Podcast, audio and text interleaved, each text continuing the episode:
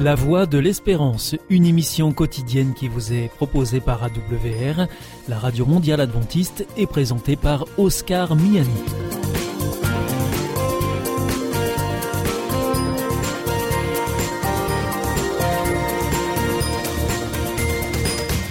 Merci de votre fidélité à la Voix de l'Espérance à travers les ondes, par Internet sur www.awr.org ou aussi grâce à votre téléphone. Aujourd'hui, au programme, dans quelques instants, ce sera votre rendez-vous santé. Ensuite, vous retrouverez votre chronique reflet d'actualité. Et enfin, nous terminerons avec une nouvelle réflexion sur notre antenne. Avec Destination Santé, Emmanuel Ducreuset. Bonjour à tous. Seul un Français sur quatre a déjà entendu parler des cancers ORL contre 90% pour le cancer du sein. Un chiffre qui traduit la nécessité de sensibiliser davantage le grand public. Selon l'Institut national du cancer, un cancer de la sphère ORL, otorhinolaryngée, est une maladie qui se développe dans l'un des organes formant les voies aérodigestives supérieures VADS. Il s'agit des cancers de la bouche, du nasopharynx, de l'oropharynx, de l'hypopharynx qui compose le pharynx et du larynx aussi appelé gorge. En 2017, le nombre de nouveaux cas s'établissait à plus de 15 000 dont 70% concernaient des hommes. L'Institut de sondage Ipsos a réalisé en juin 2021 pour MSD France une étude miroir sur ces cancers auprès de 1002 Français et 203 professionnels de santé, 103 médecins généralistes et 100 dentistes. Résultat, 82% des Français se sentent mal informés sur les cancers ORL.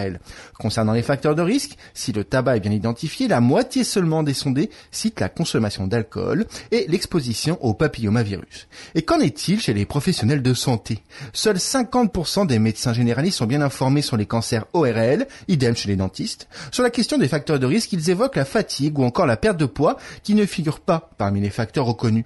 Ces résultats illustrent la nécessité de mener des campagnes d'information régulières pour rappeler notamment les symptômes caractéristiques de ces cancers. MSD France, en partenariat avec l'association de patients Corasso et l'European Head and Neck Society, ont souhaité s'inscrire dans la campagne européenne d'information baptisée Make Sense Campaign, qui se tenait du 20 au 25 septembre. À cette occasion, un film de sensibilisation a été diffusé sur les réseaux sociaux pour alerter le grand public sur la règle 1 pour 3. Concrètement, cela signifie que si vous présentez un symptôme lié au cancer ORL pendant au moins 3 semaines, il est recommandé d'en parler à votre médecin. Voici les symptômes à surveiller.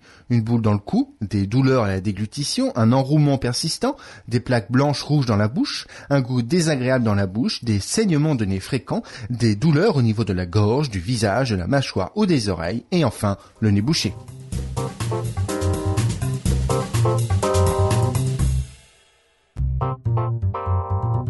Avec Destination Santé, Emmanuel Ducreuset. Bonjour à tous du gaz, des ballonnements ou carrément de la diarrhée dès que vous mangez un yaourt ou buvez un verre de lait, vous souffrez peut-être d'intolérance au lactose. De quoi s'agit-il et est-ce grave? Les adultes ne digèrent pas le lait. Est-ce une idée reçue? Pas tout à fait. Si beaucoup continuent de manger longtemps des produits laitiers sans souci, une part non négligeable souffre d'intolérance au lactose, un problème de digestion du sucre contenu dans le lait et ses produits dérivés. Elle provient d'un déficit de lactase, l'enzyme capable de digérer le lactose. Lorsque le corps ne produit plus assez de lactase, le lactose consommé, non transformé par la lactase, se retrouve au niveau de l'intestin où il fermente. Résultat, une accélération du transit intestinal avec des symptômes digestifs tels que diarrhée, gaz et douleur. Il existe divers degrés d'intolérance au lactose selon la quantité de lactase encore produite par l'individu. Mais l'activité de la lactase diminue progressivement de manière naturelle au cours de l'âge adulte, ce qui explique qu'en France, 30 à 50% des adultes est une digestion incomplète du lactose. Bénigne, cette condition n'en est pas moins handicapante et désagréable. Il est donc recommandé aux personnes concernées d'éviter de consommer des produits laitiers. Il est également possible d'avoir recours à de la lactase synthétique sous forme de poudre ou de comprimé. Demandez conseil à votre médecin ou à votre pharmacien.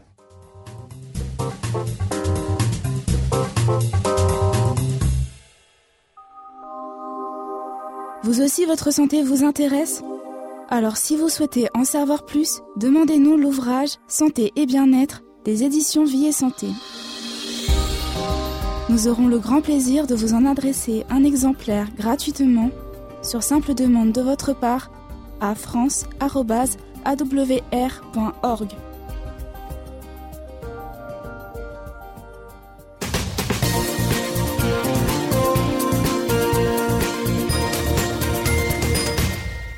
Vous êtes toujours à l'écoute de la Radio Mondiale Adventiste et c'est votre émission La Voix de l'Espérance qui vous est présentée par Oscar Miani et toute l'équipe pour vous accompagner jour après jour.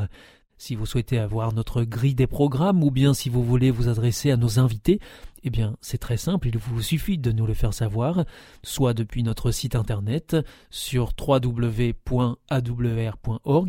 ou alors par courrier à IEBC, la voie de l'espérance, boîte postale 100 77 193 Damary Lélis Cedex.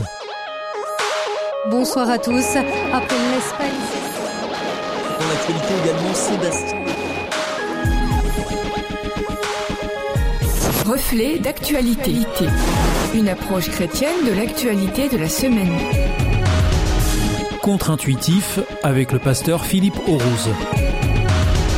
En ces temps où la pensée se résume bien souvent à des séquences furtives sur divers médias, et où le ressenti prévaut, où le propos du vous le constatez par vous-même devient preuve, il serait bon de réfléchir sur nos convictions issues d'intuition.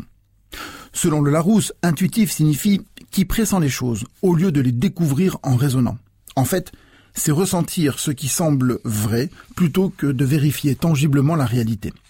Steven Pinker, professeur de psychologie à l'université Harvard, dans son dernier ouvrage Rationalité, écrit à propos d'un des pionniers de l'étude des illusions et des biais cognitifs, je cite, Kahneman observait que les humains ne sont jamais aussi irrationnels que lorsqu'ils veulent protéger leurs idées favorites. Et cela dans tous les domaines. Alors, des ressentis, des éléments isolés brandis prennent de plus en plus de place dans les opinions et même dans les décisions. Sans analyse rationnelle, ces ressentis peuvent tronquer, tromper, voire déformer la réalité objective. C'était mieux avant, et surtout, c'était moins cher avant. Qui n'a jamais entendu, voire prononcé ces fameuses phrases? Nos ressentis ont-ils raison, ou nous induisent-ils sur de fausses pistes? Poser la question peut valoir déjà le bûcher. En effet, c'est un peu comme ouvrir la boîte de Pandore et libérer tous les mots, libérer tous les affects enfouis au fond de chacun. Permettez-moi, à la suite de grands économistes tels que Jean Fourastier, de nous inviter à regarder la réalité avec des éléments rationnels et moins ressentis. Il se base, entre autres, sur le temps de travail nécessaire pour acheter un produit. Merci à Émile Bénèche pour son article paru dans Ouest France la semaine dernière. Prenons le prix d'une baguette de pain. Actuellement, elle vaut en moyenne 89 centimes d'euros. Le SMIC horaire est lui de 10,48 euros. Une simple division permet d'obtenir le résultat suivant. Pour se payer une baguette en novembre 2021, il faut travailler 5,2 minutes au SMIC. En 1970, la baguette était de 57 centimes de francs et le SMIC horaire de 3,5 francs, soit 10 minutes de travail nécessaires pour se payer une baguette. Donc, la baguette d'aujourd'hui est deux fois moins coûteuse qu'en 1970. Contre-intuitif. Qu'en est-il du litre d'essence avec le même principe de calcul? En 1970, le litre est à 1,10 francs. Il faut donc travailler 19 minutes pour se le payer. Aujourd'hui, pour un litre d'essence à 1,65 euros, il faut travailler 9,5 minutes, soit deux fois moins longtemps. L'essence, tout comme la baguette, coûte donc deux fois moins d'efforts de travail en 2021 qu'en 1970. Contre-intuitif. Et risqué si je continue sur d'autres domaines encore plus sensibles, comme les ressentis érigés en théorie dans les relations humaines ou en politique. Loin de moi l'idée de vous dire que tout va bien. Lorsque je fais mon plein, il me coûte plus cher qu'il y a quelques mois, et cela pèse sur mon budget. Ma chronique concerne juste la rationalité de nos propos et la correction nécessaire de nos ressentis, qui bien souvent nous trompent. Qu'ai-je donc fait au ciel pour qu'il m'arrive cela? Autre phrase entendue, voire prononcée régulièrement. Dieu viendrait punir les êtres humains, incrédules et pécheurs, irrespectueux de ses principes. Nos malheurs s'expliqueraient ainsi. La Bible nous invite à regarder de plus près ces affirmations et à changer nos ressentis. Je vous propose seulement deux textes tirés du Nouveau Testament. L'un, écrit par l'apôtre Jean, nous affirme que Dieu fait ce qu'il promet et il est juste. Alors, si nous avouons nos péchés, il nous les pardonnera et il enlèvera tout le mal qui est en nous. Dieu ne punit pas, il pardonne. Pour cela, il nous invite juste à reconnaître nos actes et à désirer un changement. Rien à payer, rien à souffrir. Le second texte est écrit par Paul à Tite, son disciple. Autrefois, nous ne comprenions rien, nous non plus. Nous refusions d'obéir à Dieu, nous étions dans l'erreur, esclaves de toutes sortes de désirs et de plaisirs. Mais Dieu, notre Sauveur, a montré sa bonté et son amour pour les êtres humains. Et il nous a sauvés, non pas à cause des actions justes que nous avons pu faire, mais parce qu'il a eu pitié de nous. Ainsi, puisque Dieu dans son amour nous rend justes, nous pourrons recevoir sa vie pour toujours, comme nous l'espérons. La citation se comprend d'elle-même. Dieu nous montre sa bonté et son amour. Il nous sauve et nous offre la vie éternelle, non pas à cause de nos comportements, mais simplement par compassion et amour.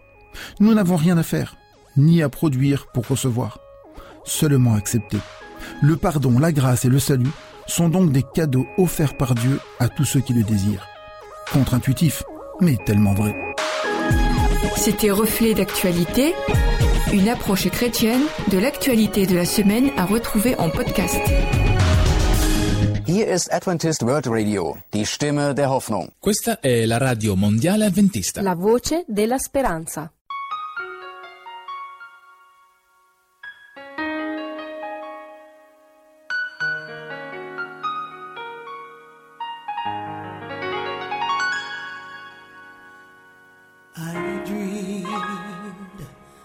City called glory, so bright and so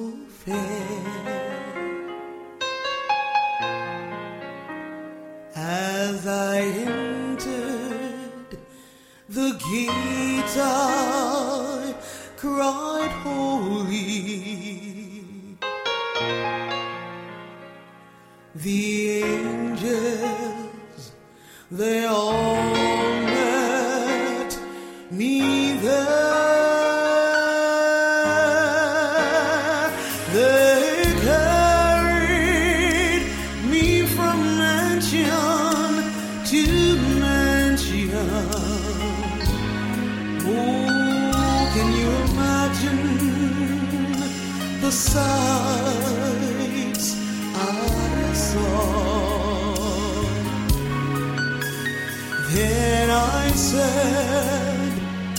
I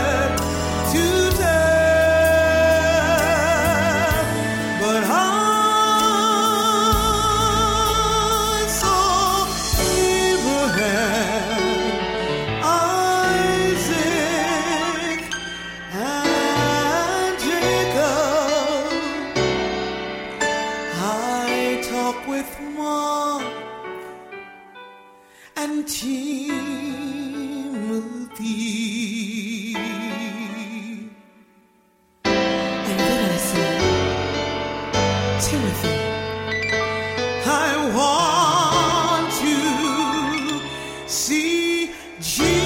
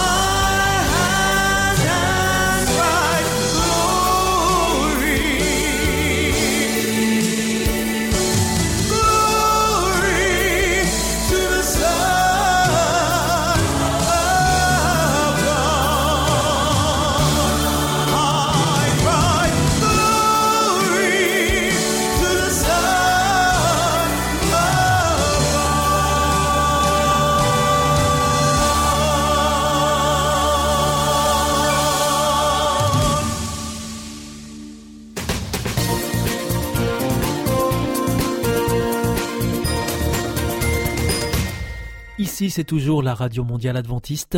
Vous êtes à l'écoute de la Voix de l'Espérance avec Oscar Miani au micro et toute l'équipe. Bienvenue à vous qui venez de nous rejoindre. Vous nous suivez en ondes courtes sur les 6155 kHz dans la bande des 49 mètres, à 4h30 en temps universel. À 8h, c'est sur les 15 145 kHz dans la bande des 19 mètres et à 20h sur les 9780 kHz dans la bande des 31 mètres que vous pouvez nous écouter. Et maintenant, je vous propose de poursuivre. Valeur ajoutée, une réflexion de Pierre Péchou sur ces qualités qui nous rendent riches pour le bien de tous.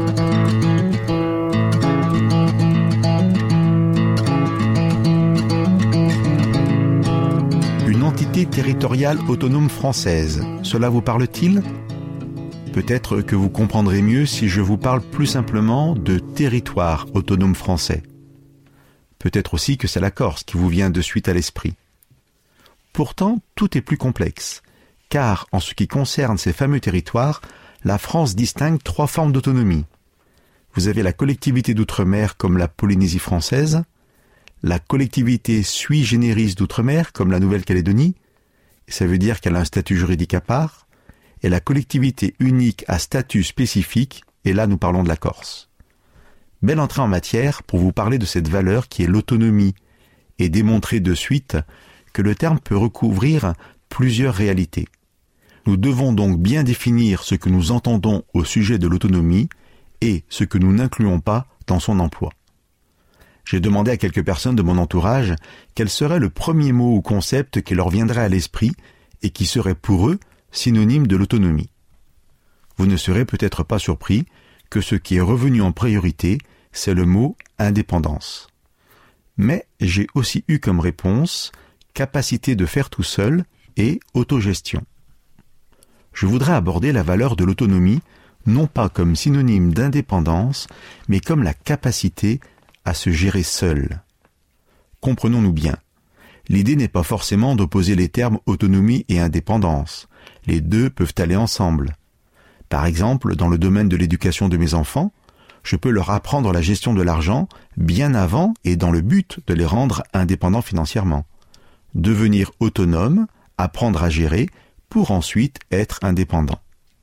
Mais aussi, et c'est là où je veux amener la distinction, pour rester dans cette image financière, je peux toute ma vie bénéficier d'allocations sociales, que ce soit une bourse d'étudiant, une allocation liée au nombre et à l'âge de mes enfants, une allocation liée à la perte d'un emploi, et de ce fait ne pas être totalement indépendant. Et pourtant, avec cet argent reçu, je peux être en capacité de bien le gérer, sans jamais avoir de dette, par exemple. Faire avec ce que j'ai, c'est de l'autonomie financière. Et être moi-même l'unique source de tous mes revenus, c'est de l'indépendance financière. Ce qui m'intéresse aujourd'hui, en partageant le thème de l'autonomie, c'est la notion de liberté qui s'y attache. Je suis bien conscient qu'on a plutôt l'habitude de lier liberté et indépendance. L'on croit souvent qu'être libre, c'est pouvoir faire ce que l'on veut, la fameuse indépendance. Mais si je me drogue, parce que je veux et peux le faire, est-ce que pour autant je deviens réellement libre? Dans un sens oui, mais nous sommes tous d'accord pour dire que l'addiction est plus une privation de notre liberté qu'autre chose. C'est donc avec cette idée en arrière-plan, faire ce que je veux ne me rend pas forcément libre, que je reviens à cette idée d'une autonomie synonyme de liberté. Quelle est l'origine du mot autonomie? Les premières définitions du dictionnaire feront référence au domaine politique. L'autonomie est le fait de se gouverner par ses propres lois. Et à partir de ce sens, par analogie, nous arrivons à la définition qui m'intéresse. L'autonomie est la faculté de se déterminer par soi-même, de choisir, d'agir librement. Mais cela ne veut pas dire que je n'aurai pas besoin des autres parfois, que je ne devrais compter que sur moi.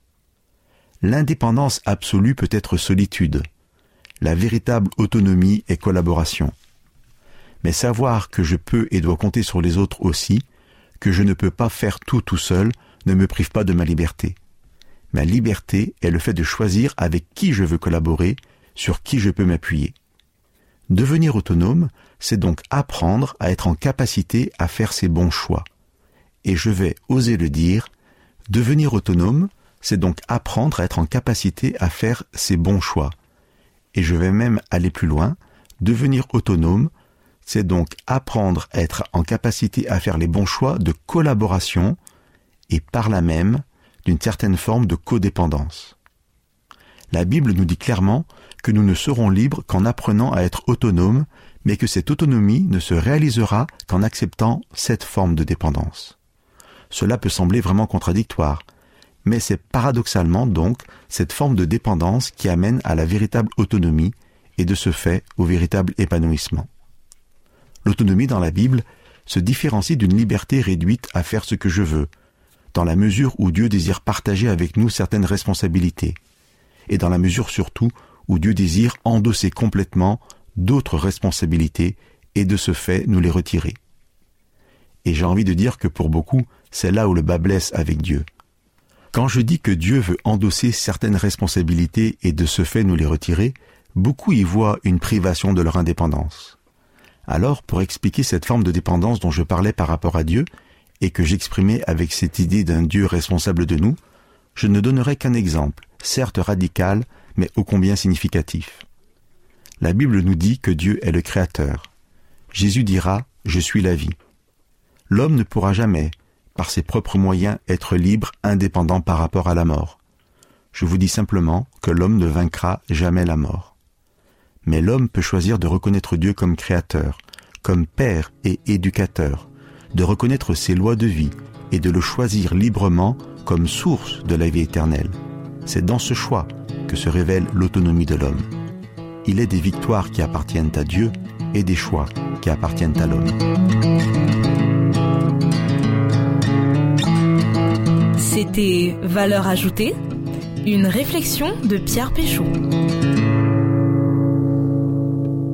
Connaissez-vous la vie, la vraie? Vous aspirez à ce que la vôtre soit meilleure? L'IEBC, l'Institut de la Bible par correspondance, peut vous aider. Ces cours sont gratuits et à votre rythme. Retrouvez-nous vite sur www.iebc.org et vous verrez, votre vie va changer. Parce que croire, c'est la vie. Si vous souhaitez réécouter ce programme ou bien le partager avec euh, vos amis, retrouvez-nous sur www.awr.org.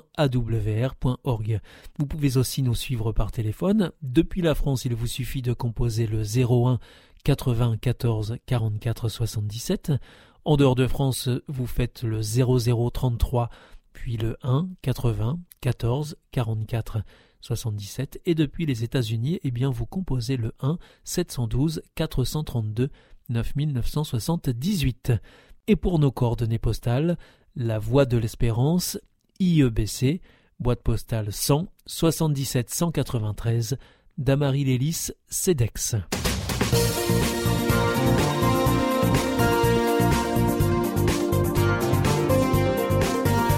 Votre émission est pour aujourd'hui terminée. Vous écoutiez la Radio Mondiale Adventiste et c'était La Voix de l'Espérance.